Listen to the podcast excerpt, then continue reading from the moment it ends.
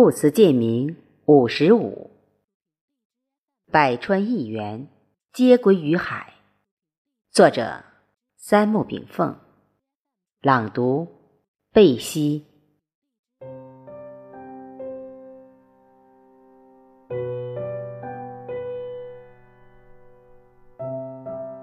苏公有言：“不识庐山真面目，只缘身在此山中。”宇宙奥妙，如果仅站在三维时空角度去观察与探索，犹如井蛙观天。因为宇宙能量与信息是可以穿越不同时空的。对于古典哲学与世界宗教中所揭示出的朴素自然的超三维时空理论，悟者自得，我们不能皆以迷信之列一言带过。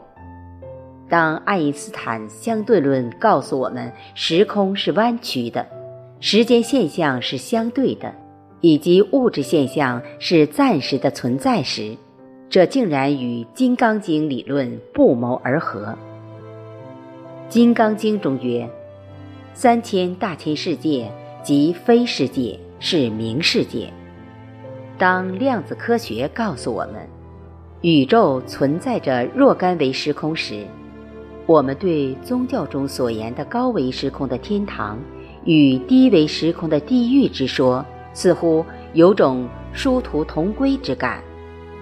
《淮南子·范训论》有文以曰：“百川一源，而皆归于海；百家书业，而皆物于质。”宋先王之诗书，不若闻得其言，闻得其言。不若得其所以言，得其所以言者，言弗能言也。故道可道，非常道也。道者，就是宇宙本体，而宇宙一切现象，最终归于宇宙本体之中。履霜之寒，阴气弥漫，夜深九至十一点亥时。三焦经当令，三焦经又称手少阳三焦经，起于无名指尺侧端关冲穴，沿无名指至于手腕背面，上行至肘尖，沿上臂外侧至肩部，向前行入缺盆，布于膻中，散落心包，属上中下三焦。一支从膻中分出，出缺盆，至肩部，左右交汇后，在大椎处与督脉相接，后上行至顶颈，沿耳后至耳尖，然后弯曲向前至目眶下。另一支从耳后分出，进入耳中，走耳前，至目外自处。与足少阳胆经相接，至此，人体十二正经过一日循环宣告结束。从三焦经主行的路线来看，该经所主病变主要表现：无名指活动不灵肘，肩痛，手臂后侧痛，肩痛，耳后痛，耳鸣，耳聋。上腮痛、眼外绞痛等，三焦经下行的路线所主疾病有心痛、腹胀、胃不适、黄疸、小便困难等。什么是三焦？中医认为，三焦为六腑之一，即人体内的包纳五脏六腑的外腔。三焦和心包相表里，二者。都有个共性，心包是心脏的一层外围肉膜，中心的保卫着心脏；而三焦是五脏六腑外围的外围包膜，是躯体和脏腑之间的联系器官，保卫着五脏六腑。三焦上为腔，下为腹。有很多筋肌构成脏腑器官的细挂，来悬挂固定内部脏腑，使其各就其职，防其互相越位，同时又阻挡外邪入侵。三焦从功能及位置上分为上中下三焦，上焦心肺以输布气血为主，下焦肝肾以纳藏气血为主，中焦脾胃以制造气血为主。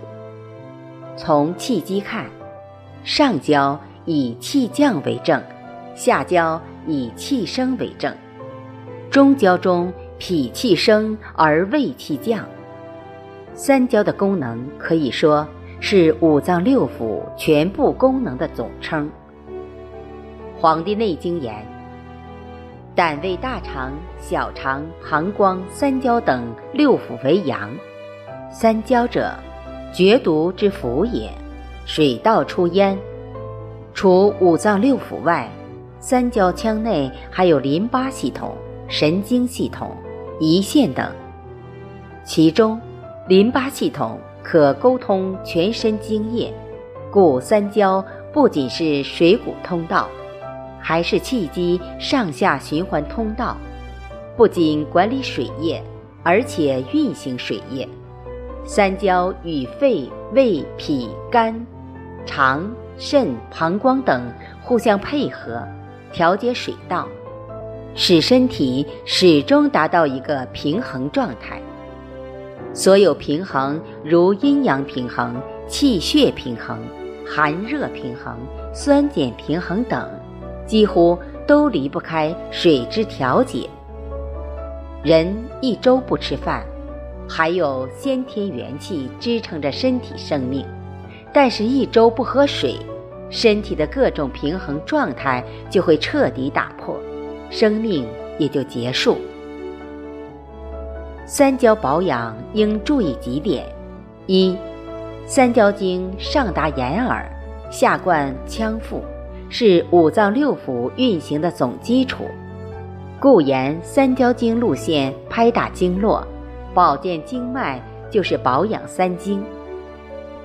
二、三焦主水道，水道调节是否到位？与糖尿病息息相关，水火既济，水少则火旺，上焦肺火旺则人易渴，中焦胃火盛则人易饥，下焦肾阳亢则人易便。火从哪里来？当然是高热量饮食，所以以低热五谷蔬果为食，就是保养三焦。三。适当运动，三焦内除了脏腑以外，还有淋巴系统、神经系统、胰腺系统等。这些系统的气机需要在运动中保持平衡。如果人长期不运动，人就会气滞血瘀，百病滋生。四，睡前不食夜宵。三焦经当令为夜里九至十一点亥时，无酒无食入睡，就是对三焦器官的最大保养。